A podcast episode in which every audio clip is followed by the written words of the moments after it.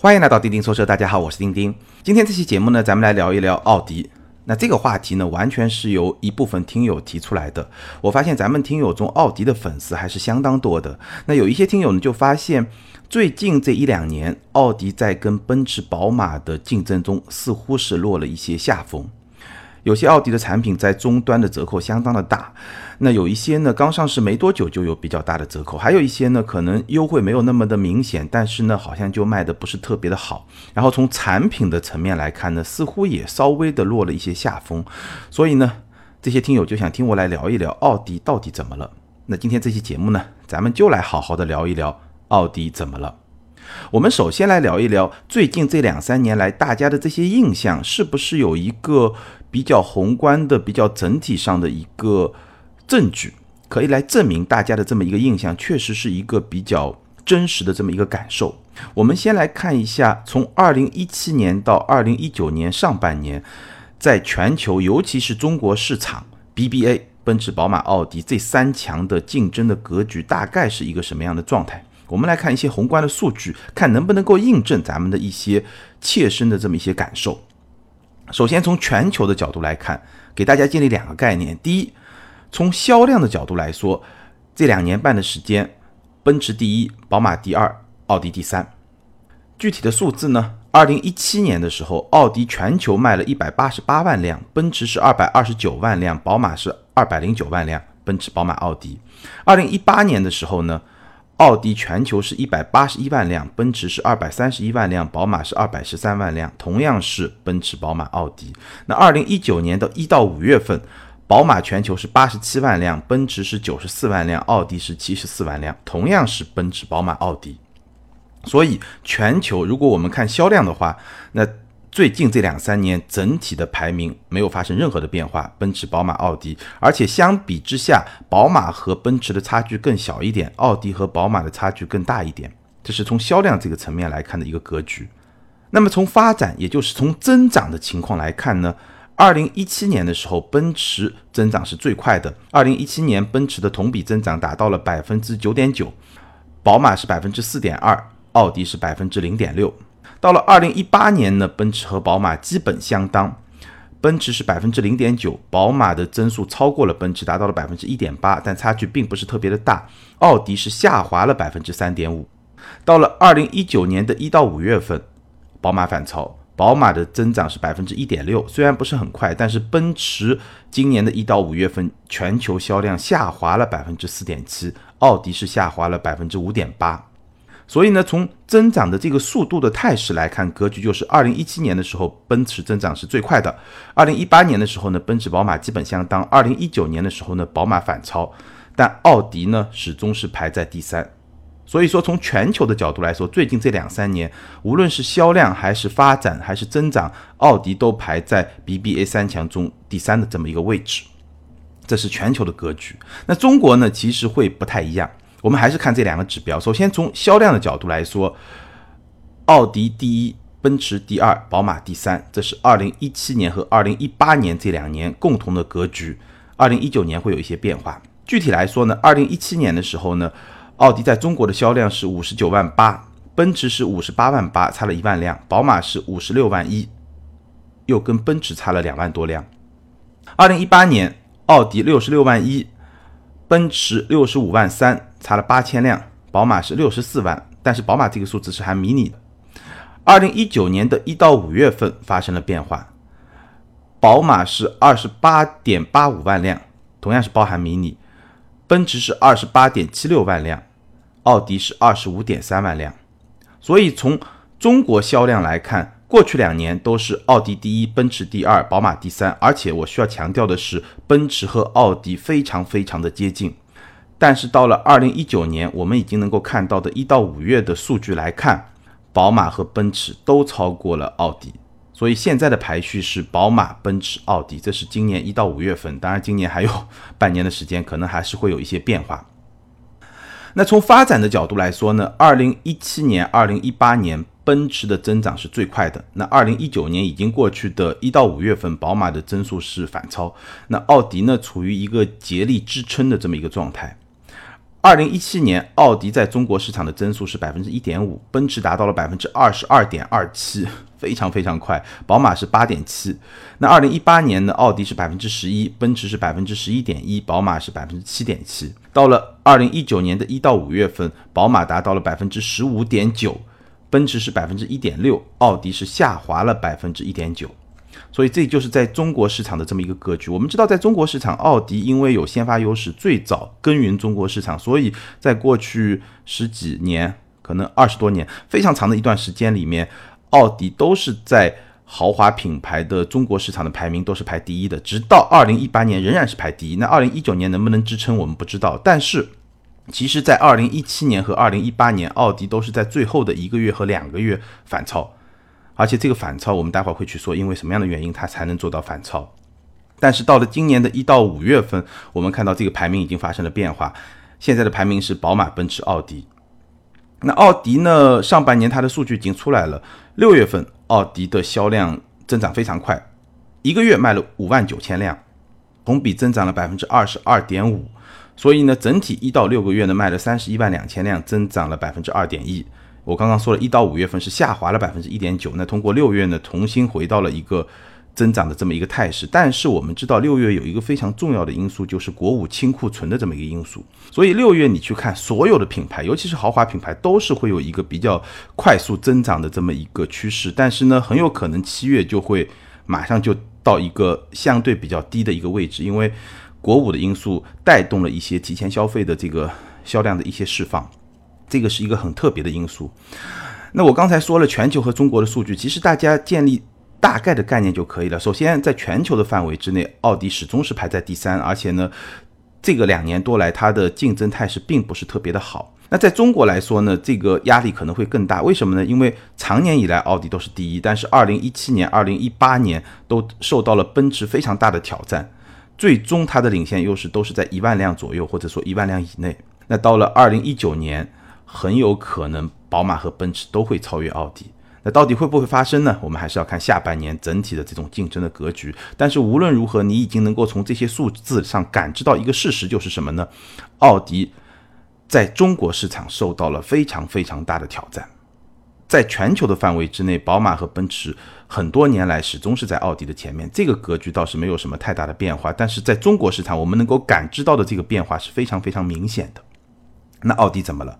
为什么会出现这么一个局面？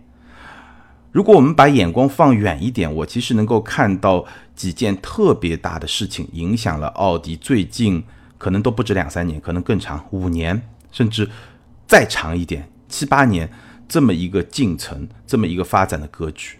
我们把视野放得更大一点，我来跟大家聊几件大事。那第一要聊的一件大事呢，就是。可能在最近这几年里面，大家在新闻里面经常会看到的就是大众的柴油门。柴油门这件事情呢，很多听友，如果你关心汽车圈的事情，你应该已经非常非常的熟悉了，耳熟能详。我简单给大家说一下，这件事情爆发是在二零一五年。那什么事情呢？其实就是柴油车的排放，就是说大众集团它研发的柴油发动机，它发现自己要能够去满足。美国啊，甚至包括欧洲，当然美国的标准会更加严苛，它要去满足美国的排放标准，其实它是做不到的。那做不到了以后怎么办呢？他就做了一件不太好的事情。简单来说呢，他做了一个作弊的软件。这个作弊软件怎么来工作呢？它能够在车辆运行的时候去识别这辆车是驾驶员正常在开呢，还是说政府监管部门在做这个排放测试？因为这两种工况有比较明显的可识别的特征。那如果这个软件监测到，哎，是环保部门在做排放测试的话呢，它就会把发动机的工作曲线调到一个排放特别低的这么一个工作曲线，这样呢就能够去满足这么一个排放的标准。但是这个工作状态完全是不适合于日常驾驶的，它的动力表现会比较差，然后它整个的动力输出的特性也会非常的奇怪，反正就是不适合日常驾驶的。那如果说真的到了日常驾驶的环境下呢，它的氮氧化物的排放就会远远的超标。我看到数字有些是五倍、十倍，甚至二十倍、三十倍，就是大幅的超标。就大众集团，包括大众、奥迪很多品牌，包括保时捷，很多车型。它的柴油发动机都装了这么一个作弊软件，涉案的车辆有多少呢？反正说法不一，但是基本上都在一个水平线附近。我看到的其中一个说法是一千一百万辆，我的天哪，一千一百万辆！你想一想啊，整个中国市场已经是全球最大的汽车销量市场，一年也就两千多万辆。大众集团装了作弊软件的柴油发动机的车辆就达到了一千一百万辆，包括从二零零八年之后登陆市场的像捷达，就中国的速腾嘛。甲壳虫、高尔夫、帕萨特，包括奥迪 A 三，非常非常多的车型都搭载了这么一个作弊软件。但中国市场因为柴油车非常少，所以受影响的车辆就非常非常的少。但是在欧洲和美国市场，其实这件事情的影响非常大。你想象一下，一千一百万辆搭载了作弊软件，这个影响得有多大？那这件事情对大众集团产生了怎样的影响呢？我只能说影响是全方位的。我们简单说几个最重要的方面。首先是罚款。到今天为止，大众集团因为柴油门受到的罚款已经接近三百亿欧元，三百亿欧元啊，这是一个天文数字啊！二零一八年整个大众集团的营业利润才不过一百三十九亿欧元，二零一七年是一百三十八亿欧元，也就是说，大众整个集团在二零一七年、二零一八年赚的钱还不足以去支付这笔罚款。除此之外呢？柴油门事件也导致了大众集团的高管大量离职、被捕或者是判刑。时任的大众集团的董事长文德恩当时就辞职了。过了一段时间呢，奥迪的 CEO 施泰德被捕了。当时大众、奥迪、保时捷三个品牌的研发总监同时离职。所以，这样一群高管的离职，对于整个大众集团的技术研发、产品推进，包括说品牌的发展，显然是造成了非常明显的影响。大量资金被消耗，大量项目要么被延期，要么被取消。咱们可以随便举几个例子，比如说奥迪的 e-tron，奥迪的电动车项目，其实起步还是比较早的，但是因为柴油门延误非常厉害，直到今天我们才看到第一辆 e-tron 终于发布了。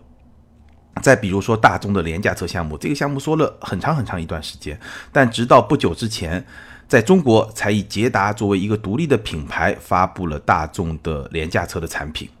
再比如说辉腾停产了，但辉腾它本身是一个不赚钱的项目，但是如果不是在柴油门这么一个大背景下，在大众的现金流受到非常大的挑战的这么一个大背景下，辉腾也不会停产。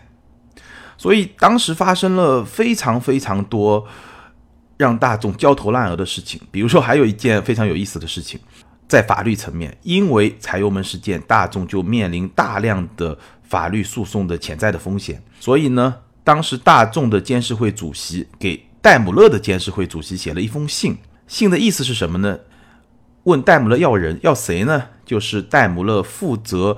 法律事务的一位董事，我看了一下，我名字不记得了，是一位女士，年纪也不小了，应该是这方面的专家。所以呢，大众监事会主席就给戴姆勒的监事会主席写信要这个人，希望戴姆勒能够提前终止跟这位专家的合同，然后让这位专家到大众去担任主管法律事务的董事。然后呢，戴姆勒也同意了，同意的理由很简单，就是为了保证整个德国汽车工业的这么一种。声誉也好，或者说它的一种竞争力也好，就已经把这件事情是上升到整个德国汽车业的这么一个生存和发展的这么一个高度了。所以可见啊，大众柴油门这件事情非常非常的大。那在咱们今天的这么一个语境里面，它对奥迪的影响也是非常的直接、间接的，这个影响都很大。这是一个非常重要的背景，这是一件大事。这是在海外。那在中国呢，其实也有。同样的一件大事，对奥迪的发展产生了非常深远的影响。它是一个背景式的存在，那就是一汽的反腐风波。这件事情我们不展开来说，简单来说，就是从二零一一年到二零一五年，一汽集团有一次反腐风暴。大家如果有兴趣，可以去网上去查，都可以查得到。而这场风暴余波一直延续到二零一七年，时间非常非常的长。那显然，这么一件事情也是对。一汽大众奥迪产生了非常深远的一种影响，在业务层面。那第三件大事呢？大家又比较熟悉，咱们节目里面也专门的聊过，就是上汽奥迪风波。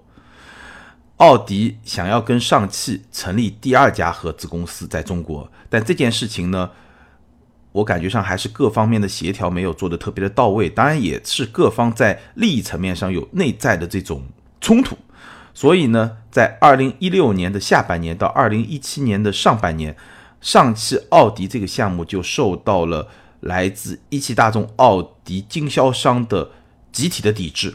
那那件事情，其实在当时还是非常火爆，非常有影响力，大家就基本上已经是剑拔弩张，这个对抗的态势非常的明显。这件事情咱们在节目里面专门的聊过。那它的后续的影响就是什么呢？最直接的影响，到了二零一七年的上半年，奥迪的销量下滑了百分之十二，当时是在豪华品牌前十排名的所有品牌里面唯一销量下滑的。二零一七年啊，中国市场还是一个非常好的态势，但是奥迪因为上汽奥迪风波，因为经销商的这个对抗的这种态势。受到了非常大的影响。这件事情，即使你回过头去看，也是奥迪走下坡路的一个标志性的事件。当然，你说它走下坡路呢，可能这个用词有点重，但是呢，你可以说是奥迪在跟奔驰、宝马的竞争中，慢慢的，哎，好像被追上来，一个非常标志性的这么一个事件。所以，我刚才也说了，二零一七年、二零一八年，虽然奥迪保住了在中国市场销量冠军的这么一个位置，但是其实二零一七年它是最后一个月才反超，二零一八年是最后两个月才反超奔驰。那简单的策略是什么呢？就是以价换量。那这个以价换量的策略，其实我们待会儿去说，也会对奥迪它整个在中国市场的发展也是有一些负面影响的。那奥迪在中国为什么要在一汽大众、奥迪之外再跟上汽搞一家合资公司呢？最主要的，我的分析就两个原因。第一个原因呢，一汽大众奥迪这家公司的股比是一汽占了百分之六十，大众占百分之三十，奥迪占百分之十，所以奥迪觉得自己吃亏了，对吧？他做出的贡献和他获得的收益是不成正比的，这一点呢，奥迪显然是不太满意的。那另外一个原因呢，奥迪还是会觉得一汽的战斗力是比不上上汽的。因为对于整个大众集团来说，一汽大众、上汽大众是由两家合资公司。那奥迪呢，在感觉上，尤其是我们说一汽之前的那个风波，让奥迪觉得上汽的战斗力其实会更强。所以呢，他希望能跟上汽再组建另外一家合资公司，这样呢，能够最大化他自己的利益。这是奥迪遇到的第三件大事。那第四件大事呢，严格来说也不是一件事情，而是整个汽车社会在中国的一个非常重要的变化。我们知道，奥迪在中国最早火起来，是因为它作为官车的这么一种身份和形象，那很多中国的消费者愿意去买。但是呢，随着中国的官车改革，随着大家用车习惯的一些变化，其实到最近这两三年，官车的形象已经成为了奥迪的一笔负资产。所以你能够看到，奥迪花了很多力气，希望去改变这种形象。但是那么多年，你受这种形象的好处那么多。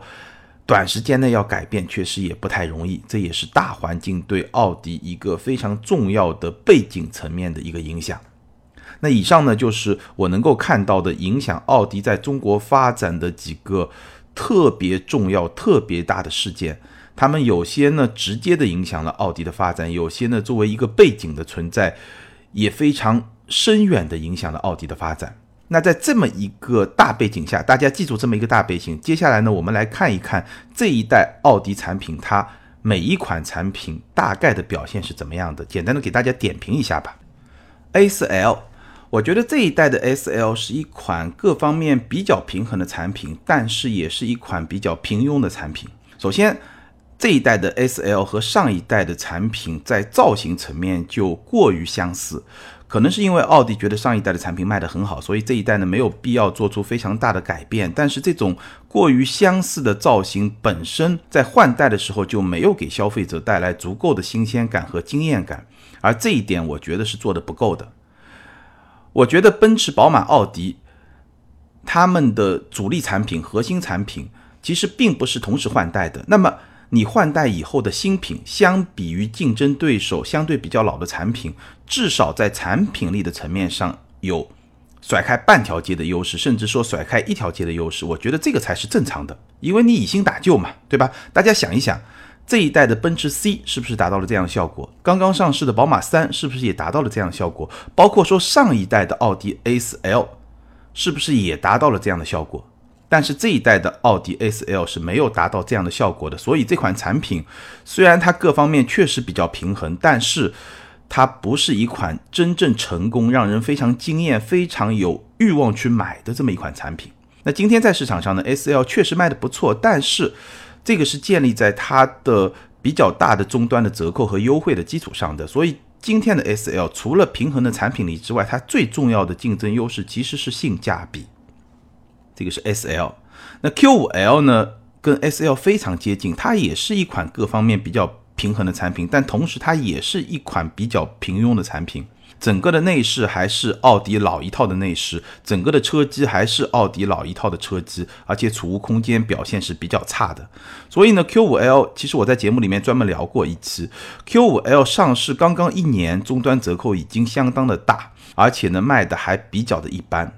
上半年 Q5L 卖了五万两千辆，其中六月卖了一万四千辆，也就是说一到五月只卖了三万八千辆。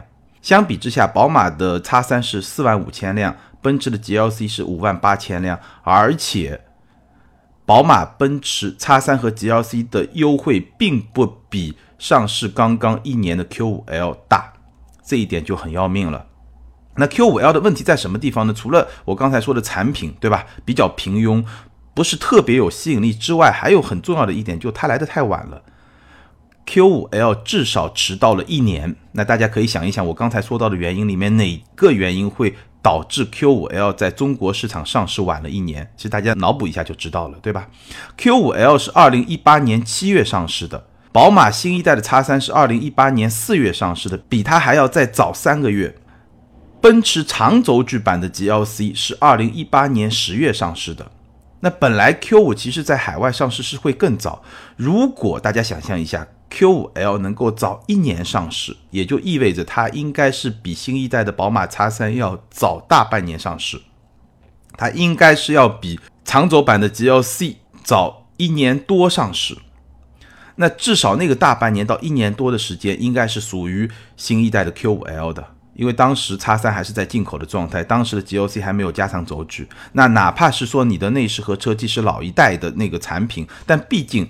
你上市的时间更早，对吧？你在那个时间段里面，其实你是会有一个比较明显的竞争优势。那一年时间是属于 Q5L 的，但是 Q5L 白白把这一年时间给放弃了。而且更重要的是呢，这一年时间它是靠老 Q5 在那儿苦苦的支撑。那老 Q5 的产品力怎么来支撑呢？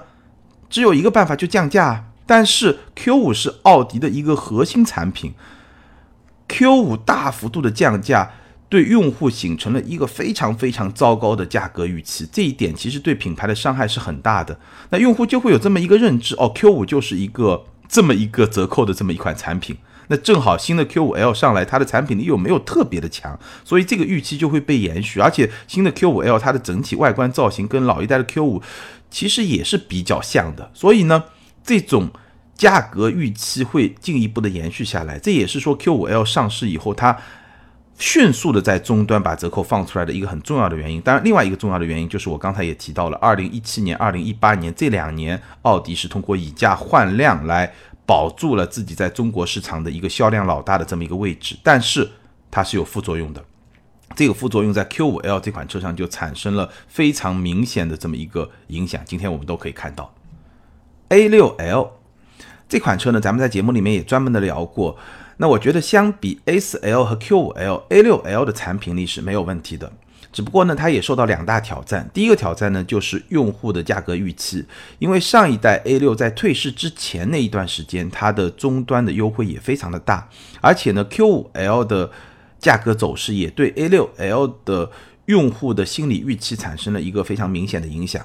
那第二点呢？A6L 它现在在市场上的竞争对手，宝马的新五系和奔驰的 E 级，确实产品力也是非常的强大。所以 A6L 产品力没问题，但是它面对的竞争也非常的激烈。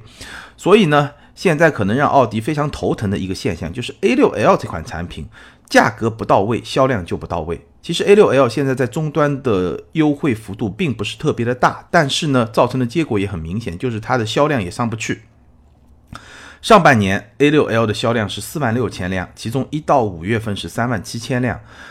那五系一到五月份是五万四千辆，奔驰 E 是六万八千辆。所以你看一下，在价格比较守得住的前提下，其实 A6L 的销量相比于五系和 E 级就有一个相对比较明显的这么一个差距，这是 A6 现在面对的一个挑战。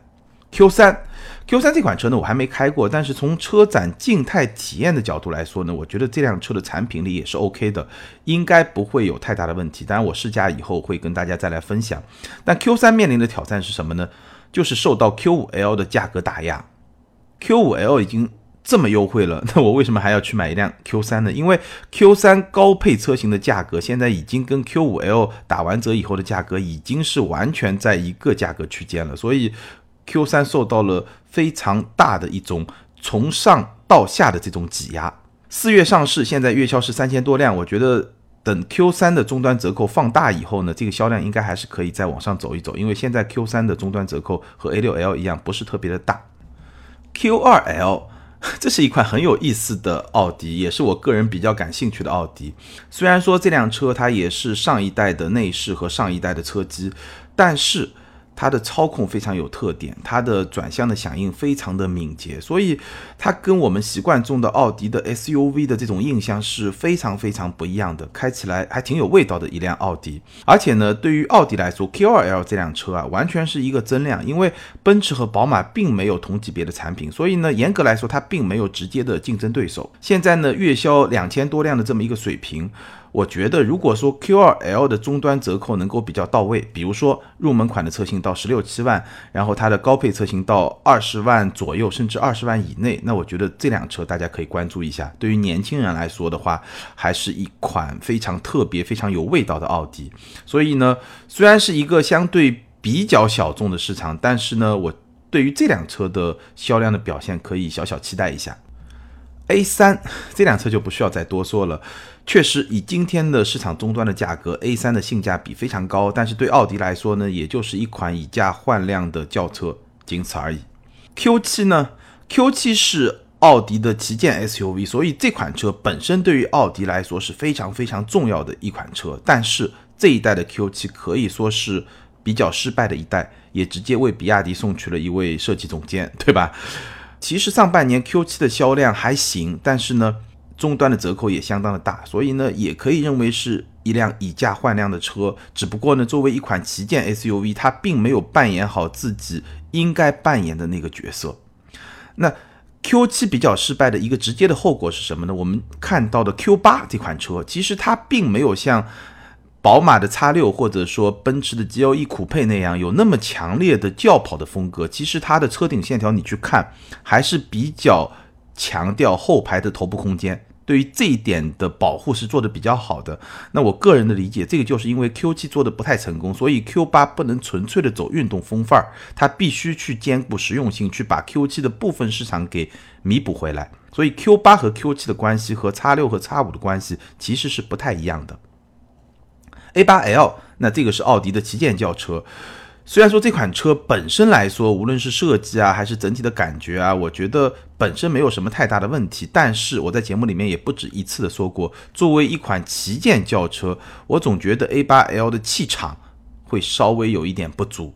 这个气场还是有一点点让人很难说觉得这是一辆特别牛逼，对吧？特别气派、特别有排场的这么一辆旗舰级的轿车，还是差那么一口气。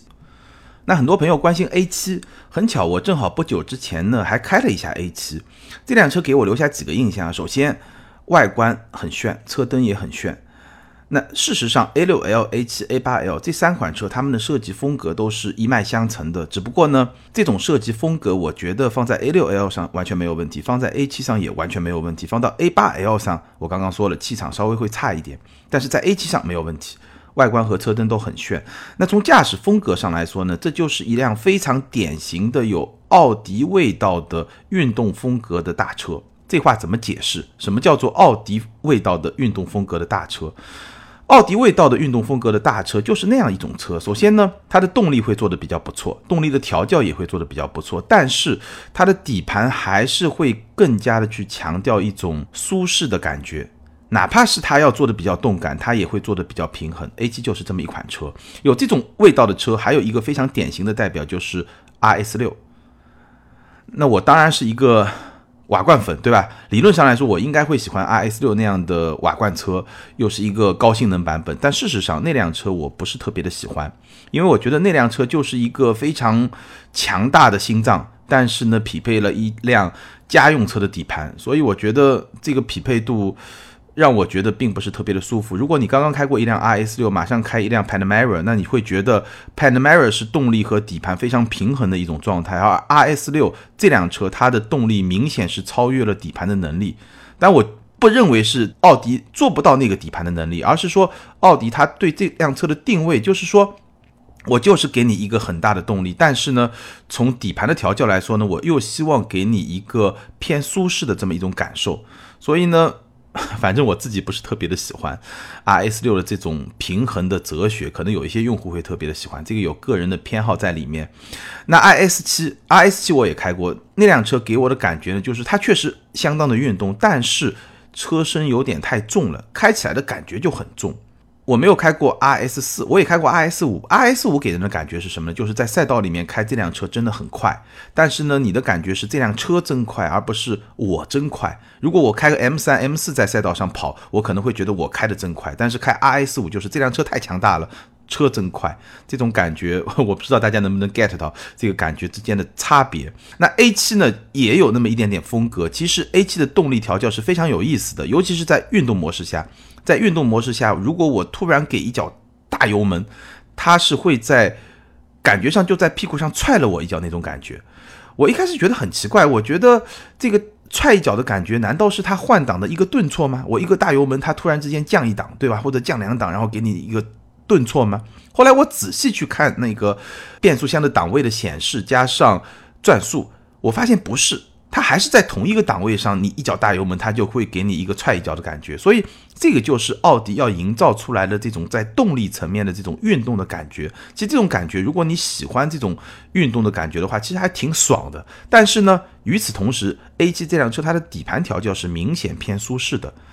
在底盘调教的这个层面上，它并没有给你同等的这种运动的感觉，包括说在 S 模式下，在运动模式下都是这样的一种感觉。所以，这个就是我说的 A7 是一辆非常典型的有奥迪味道的运动风格的大车。注意是大车，小车的话可能这个味道就会不太一样。我没有开过 RS 四，但是呢，我看到一些海外的测评，其实 RS 四那种味道可能是比较符合我个人的这种品味，不知道什么时候能够开得上。然后 A 七呢，还有一个问题，就是现在在国内市场买得到的进口的 A7，它都是 3.0T 六缸发动机加上48伏轻混系统这么一套动力系统，这意味着它的终端价格官价基本上在八十万上下，那终端打点折扣也是七十多万，所以这个价格还是比较贵。你相比，比如说同级别的奔驰的 CLS，虽然那个是 2.0T 的四缸，但是有那么多用户真的在乎这么一个造型漂亮的。四门轿跑车，它是四缸还是六缸吗？反正我觉得六十多万的 CLS 肯定是比七十多万、八十万的 A7 会更加有吸引力。所以呢，对于这款车呢，我觉得如果你不差钱，那你可以去考虑。但是呢，如果说你更多的是为这么一个造型买单，那我觉得你还是等国产吧。这辆车是会国产的，待会我们会讲到。所以呢，我们来看一下整体来说这一届的奥迪产品。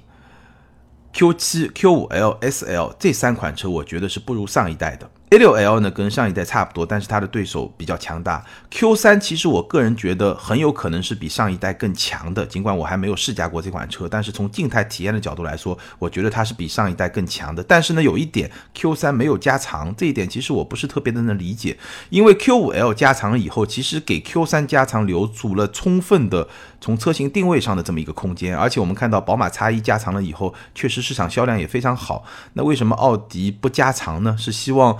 让 Q 三保留更多的运动气质吗？但是问题是你在下面有 Q 二 L 啊，Q 二 L 完全可以去完成这么一个产品的使命啊，为什么 Q 三不加长呢？我还是不太理解。那整体来说呢，这一届奥迪整体的竞争力，我觉得是不如宝马和奔驰的。但具体的产品一个一个来看，我们刚才已经非常展开的跟大家简短的点评了。但是整体来说，我觉得会稍微的差那么一点点，这是从产品的角度来说。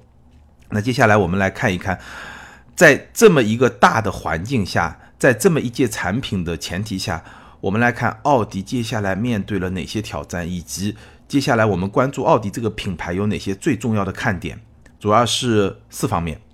第一个呢就是品牌的势能，我觉得奥迪现在急需要去建立一个品牌的势能。我曾经聊过豪华品牌怎么样成为豪华品牌，其实品牌的势能是非常重要的一件事情。那奥迪说自己是突破科技启迪未来，那你能告诉我们你突破的是什么科技吗？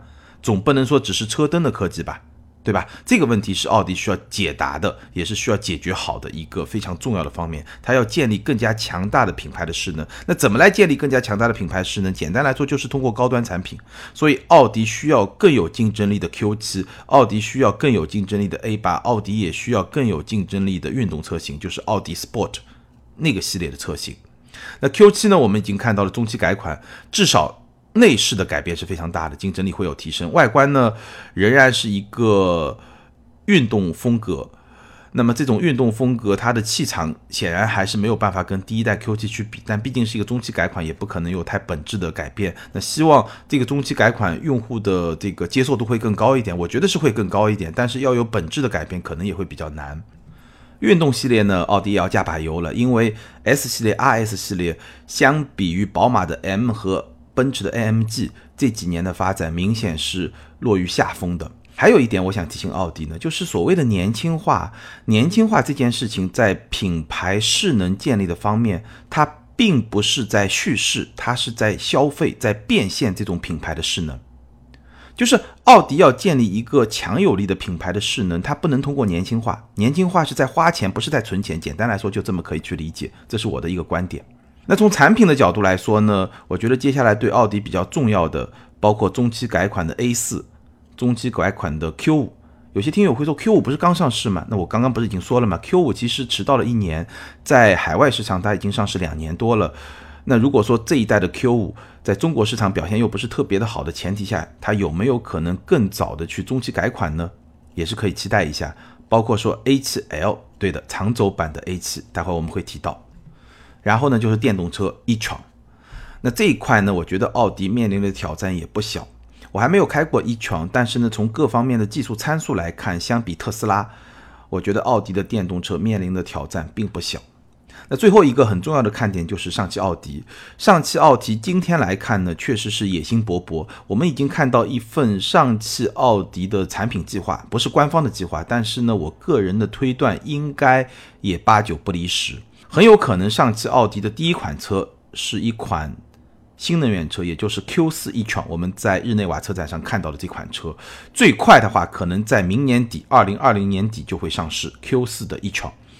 二零二一年会上的是长轴版的 A7，就是我刚才提到的，把 A7 拉长轴距，而且板上钉钉肯定是会搭载四缸的发动机。那那款车国产以后，它的价格，我个人的判断可能就会在比 A6L 贵五到十万块钱这么一个价格区间，应该还是会比较有竞争力的。二零二一年，然后呢，我们还看到非常有意思，在那份产品规划里面，还有一辆中型 SUV 和一辆中大型 SUV。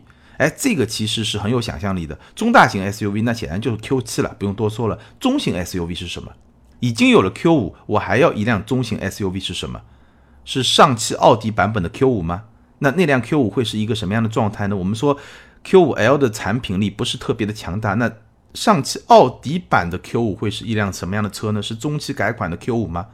这个还是非常有想象力，可以大家期待一下。无论如何呢，上汽奥迪这个项目呢，现在正是在多方博弈的这么一个格局中，尤其是中国政策层面放开了股比限制之后，这个博弈局面就会更加的复杂。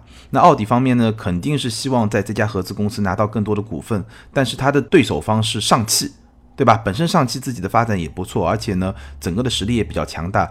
我觉得上汽应该很难说新的合资公司让奥迪去控股，这一点也很难做到。但是那一边呢，一汽大众奥迪，对吧？又希望奥迪把自己的核心资源留在一汽大众奥迪这家合资公司里面，所以呢，这三方的博弈会非常的复杂。但是无论如何，我相信上汽奥迪这个项目会加快步伐的推进。甚至之前奥迪和奥迪经销商啊，大家谈的各种口头啊、书面的协议，可能都会无效，因为这个项目对于奥迪来说实在是太重要了。如果说奥迪没有上汽奥迪的话，那它基本上是很难去抵挡宝马和奔驰的进攻。这个是奥迪在中国市场布局非常重要的一部分，也是奥迪在中国市场未来最重要的一个保证。所以，哪怕是面临说经销商、渠道各方面的这种风险，奥迪也一定会全力去推进这个项目。那我觉得上汽奥迪也是咱们去观察奥迪一个非常非常重要的看点。以上是我对于奥迪怎么了这个问题的看法。今天聊的时间也比较长，最后呢发一句感慨。在某些时候啊，或者说在很多时候啊，商场真的就像是棋局一样，有时候你一招不慎，步步被动，但是呢，你的对手也会犯错啊，所以呢，始终还有机会。今天的互动话题，请你聊聊你对奥迪的看法，聊品牌也可以，聊任何一款奥迪的产品也行，欢迎在评论区留下你的想法。还是那句老话，留言和评论永远都是对主播最好的支持。好，我们来看上一期节目的听友留言。上一期节目咱们聊的是电动车，ID 是过去的不再美好。这位听友他说，我家是农村的丘陵地带，父母务农种水稻，今年干旱抽水不方便，我在网上买了一个可以用电瓶车抽水的水泵，满电状态我计算了一下，可以抽半亩湿地，电量是一千二百瓦时，也就是一点二千瓦时，一点二度电。现在农村有很多那种无牌照的电动车，我觉得电动车在我们那种类似的农村有市场，带一个反向放电功能，带动水泵抽水，免去了接电线的麻烦。电动车在农村还有其他优势，安装充电桩方便，省了汽车进城保养的烦恼，还有加油，离我家最近的加油站超过了十公里，农村停电次数比城里多。据说有的电动车可以为家庭供电，那些车企真的可以考虑农村包围城市的道路。吐槽一汽大众独立什么捷达，还不如搞个纯电车下放到农村市场。非常非常感谢这位听友提供了一个非常有趣的思路。确实，电动车很多都是有反向输电的这么一个功能。我们也看到，比如说像日产，它在推广 Leaf 的时候，它就提到可以在。比如说，日本经常发生地震，可以在这种自然灾害发生的时候，这辆电动车就可以给整个家庭供电。我忘了是多少时间，反正这项功能肯定是有的。那这位听友，你提到的中国广大的农村，对于这种特别的电动车，其实也不算特别吧，它只要有一些基本的功能就行，对吧？确实，它有很强的适用性啊，装充电桩非常的方便，而且电是家家户户都有的，比加油站的这个普及度更高。所以在某种程度上，农村充电会比加油更加方便。这个是咱们城里很多用户在讲到电动车和汽油车差别的一个重要的方面，它是反过来的，对吧？大家可以感受一下。咱们听友里面如果有从事这个行业的，哎，可以去参考一下这位听友的这么一个建议，非常非常的有意思。ID 是浏阳下划线 K 一，这位听友他说，老家呢位于河北某县城，但挨着北京也限号，所以家里买了一辆几何 A。一开始呢很有兴趣，自动泊车、智能语音、动力回收、安静，但开起来真的没有燃油车的灵魂。如果在晚上很安静的环境开，那种电流声很难受。智能语音不是那么灵敏，方向盘太轻，松开油门那种自动刹车似的动力回收不是很适应，而且速度显示明显偏高。缺点不少，但优点也有。比燃油车省钱，没有购置税，电费比油费低，不用担心限号是不是又该换号了。如果是自己买车，肯定还是选燃油车，因为以后趋势肯定是电动车了。在燃油车都被淘汰前，赶紧多体验燃油车。非常感谢这位听友的分享，而且你最后一句话提到的购车的理念，我个人也非常的认同。其实我经常跟身边的人说，我接下来买车就两个方向，第一个方向呢就是买一辆六缸的汽油车，因为就像你说的。可能再过五年、十年，你就再也买不到这样的车了。那第二个方向呢，就是买一辆电动车。也就是说，要么就去买那种以后买不到的，要么就是尝鲜，把这个新鲜事物最有新鲜感的时候，哎，去体验一下。这个是我买车的两个思路。当然，这个两个思路都更多的是从感性的角度出发，可能不是特别的理性，不是特别的追求性价比啊这些因素。好，欢迎这两位听友把你们的联系方式通过个人微信号全拼的钉钉小马甲留给我，你们将获得的是由途虎养车网赞助的途虎王牌汽车应急启动电源。具体的领奖方式呢，可以参考咱们每期节目的简介。还是要拜托大家多多的留言互动。好，更多的精彩内容呢，欢迎关注我们的微信订阅号钉钉说车，在那里你可以看到我们的视频节目。感谢大家的支持和陪伴，咱们今天就聊到这儿，下周接着聊，拜拜。